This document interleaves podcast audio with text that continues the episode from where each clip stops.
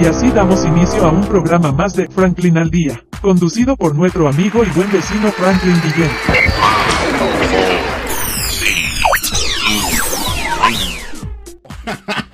Por supuesto, la voz indiscutible de su amigo y buen vecino Franklin Guillén, que siempre se les quiere, arroba Franklin al día en todas las redes sociales. Y tenemos que mencionar, porque estamos aquí gracias a nuestros más grandes patrocinadores, amigos y seres queridos, www.ticompra.com, donde encuentras lo que necesitas y punto. Smart Shop and Gallery, otra empresa de Taikon Group. Vamos a darle inicio a este espacio con algún tema, un tema bien interesante. ¿no? Quería hablar sobre comercio internacional, importaciones, y en el momento que estoy desarrollando todo lo que tiene que ver con la industria, tenía invitado, tenía un montón de cosas ya listas y preparados para todos ustedes, mi hija se ha sentado y me ha hecho una pregunta bien interesante, porque resulta que ella, dentro de todo lo que ve en su entorno, fabricó y diseñó de manera artesanal estas pulseritas de la amistad. Entonces, este, bien simpática, yo me, permítanme, por favor, este, por supuesto, para que la puedan ver o detallar un poquito mejor. ¿Sí? Es algo hecho a mano, de manera artesanal, me dio mucha gracia y pues por supuesto le pregunté, oye hija, y qué lindo, y eso qué es, y me explicó con mucho cariño, papi, este, eso es una pulsera de la amistad. Y yo, bueno, oye, qué nota, qué bien, qué chévere y eso es para compartirlo entre las amigas y todas se ponen la misma pulsera y hacen una especie de, de grupo, clan o algo de eso. No, papi, eso es porque lo quiero vender. ¿Lo quieres vender? Oye, buenísimo. Este, me parece genial. Eso es artesanía lo que estás haciendo. Ajá, ¿y qué quieres hacer con eso? Bueno, papi, eh, me, me, interesa venderlo porque vi que amigas están vendiendo, algunas amigas se han puesto a vender que si unos pop y algunos juguetes. Y entonces eso me llamó poderosamente la atención y le dediqué unos minutos a explicarle a mi hija que era un emprendimiento y que eso lo que estaba haciendo ella era, era, un emprendimiento a pesar de su corta edad.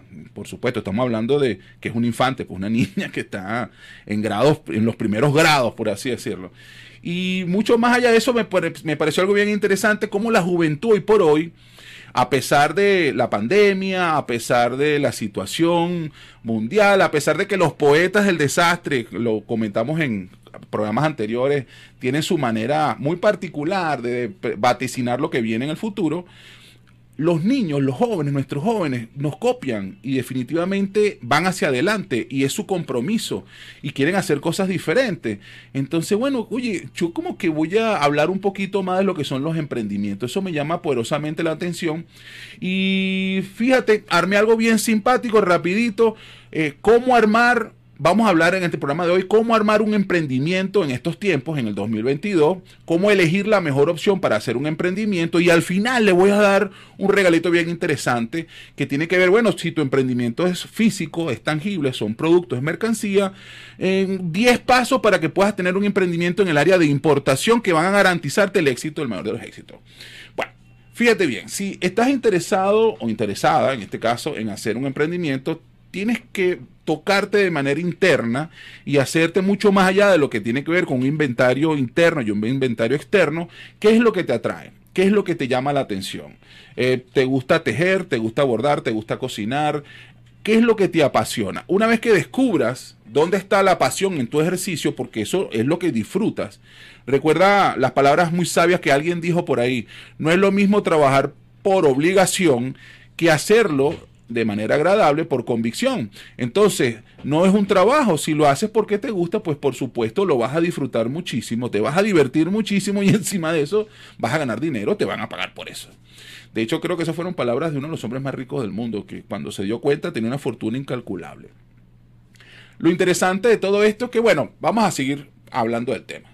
Eh, fíjense, cuando estamos a punto de, de tomar una decisión de qué cuál es el esfuerzo, hacia dónde me quiero orientar, realmente lo que estoy haciendo ahorita no me satisface económicamente hablando o a nivel de proyección de vida. Entonces, bueno, ¿cómo hago para arrancar? Lo primero que tienes que entender es que no dejes lo que estás haciendo. Si vas a arrancar una iniciativa, no es que vas a cerrar la puerta de lo que estás haciendo actualmente, si tienes un trabajo, por ejemplo. No, no, no. Tú sigues haciendo tu actividad que de alguna manera te está garantizando algún ingreso. Y vas a hacer algunas pruebas. Una vez que tú hagas un censo en cuanto a lo que te gusta, que definitivamente es la, es la materia que tú conoces, si eres un, alguien de tecnología, pues por supuesto, conoces el universo de la tecnología, si eres alguien que tiene que ver con comunicación, conoces el universo de las telecomunicaciones, celulares van, celulares vienen. Lo que tienes que entender es que cualquier rama que conozcas o pretendas este, explorar tiene servicios, áreas asociadas a prestar un servicio por eso y áreas asociadas a vender el producto o a hacer la gestión de repuesto, hacer la gestión de producto nuevo, vender. Entonces, digamos que estás eh, explorando qué es lo más conveniente en este momento. Bueno, si, si estás hablando de servicio, tienes dos maneras. O haces el servicio, eres la persona que ejecuta porque tienes el talento para hacerlo, eres administrador y entonces prestas servicio contable, o eres de alguna manera ingeniero y prestas servicios asociados al intelecto, prestas el servicio, o administras el servicio. ¿Qué significa? Bueno, que tú reclutas o seleccionas a un grupo de talentos, personas con ciertas habilidades, bien sea que éstas sean científicas o artesanales, y administras ese talento. Es decir, subarrenda, alquilas, prestas, promocionas. De esa manera, la ventaja de, administrar o gerenciar los servicios es que no tienes los gastos asociados a almacenaje, transporte, seguros, eh, cuidado y custodia. Entonces, la parte de servicios, trabajar con servicios siempre es una buena opción para arrancar. ¿Qué necesitas? Un celular, unas redes sociales, una pequeña página web promocionando los servicios y tan simple como empezar a llamar clientes u ofertarlos, tener un staff de vendedores o uno mismo de puerta en puerta. Y recordemos como el famoso comercial ese que decía algo así como que voy a tocar su puerta, tocar el timbre y pare usted de contar. Tomada la decisión que definitivamente el área de servicio no me llama tanto o no me da tanto interés, sino que te quieres ir por la parte de productos, es decir, tangibles, tienes que tener presente que todo lo que tiene que ver con tangible va a estar metido. Almacenaje, obviamente necesitas espacios para almacenar. Y si vas a aplicar lo que tiene que ver con el just in time, que es lo que decían los chinos, el justo a tiempo, es decir, voy a trabajar con catálogos y acto seguido voy a comprar solo una vez que el cliente haya honrado el compromiso de pago o haya manejado lo que tiene que ver con los costos asociados por supuesto, tengo que documentar todas las reglas del juego. Acto seguido, pues promocionas el producto y servicio y todo lo que tiene que ver con transporte, pero no se preocupen. Más adelante vamos a documentar un poco más todo esto, vamos a hablar un poquito de esto. Importantísimo, los emprendimientos tienen un basamento legal, tienen una plataforma legal, obviamente hay que honrar compromisos asociados a, eh, no solamente a nivel de marca, sería buenísimo pues proteger la marca si es que vas a crear un concepto nuevo, y mucho más allá de eso, ese compromiso legal también está rodeado de todo lo que tiene que ver con impuestos, bien sean municipales, nacionales, entre otras cosas. No es complicado. Mi recomendación, consulten con un contador esta persona muy probablemente les va a decir, mira, sí, tienes que eh, manejarlo de esta manera, deberías hacer esto. Y la parte legal, consulte con un abogado, probablemente los va a ayudar a ver cuál es la mejor opción en la gama de hacer una empresa que le corresponda a lo que ustedes quieran hacer. Si es un servicio, dependiendo del servicio, le va a dar la estructura legal necesaria como para poder prestar el servicio de acuerdo a la estructura. No importa el país donde esté, recordemos que esto es Teneo Radio, por supuesto, los duros de los duros, y, esto se ve en todos los países de Centroamérica, Suramérica, Europa, Asia, China. Entonces, no importa dónde estés ubicado. Entiende que tu país, muy probable, o tu región, tiene una estructura o basamento legal. Las leyes no son iguales en todos los sitios y entonces debes de consultar con un especialista en materia legal para que te oriente mira, le dices lo que quieres hacer, él te va a decir, bueno, tú, lo que mejor te, te sirve a ti en este momento es esta estructura legal. Una compañía anónima, una responsabilidad civil o una responsabilidad de SRL, Servicio de Responsabilidad Limitada, o una SA, Sociedad Anónima, o una firma personal, que creo que es lo más simple. En Venezuela, el RIF, el Registro Nacional de Información Fiscal, te permite a ti como persona natural, sin tener socios ni nada, con tu propio nombre, crear un seudónimo, por ejemplo, eh, en el caso de Rolando Men, que seguramente nos va a dar algunos de sus ejemplos, él habló de los pastelitos míos que eran sus famosos pastelitos dulces.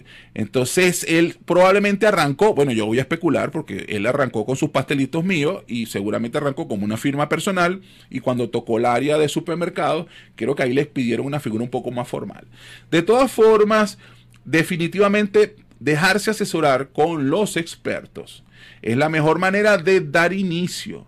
Ahora, costos asociados, hay cosas que se pueden hacer simplemente de manera eh, tanteando, pues así por encimita, de tal manera de evitarnos hacer gastos innecesarios. No significa con esto que te tienes que meter en un bufete de abogado o una firma de abogado la mejor que exista en el país. Bueno, puedes hacer cosas muy sencillas. Trata de buscar a quien conoces, así tienes algún amigo que seguramente tiene alguna experticia legal, y pregúntale ver qué hicieron. O la otra manera que tienes de hacerlo es busca la empresa que se parezca a lo que tú quieres hacer.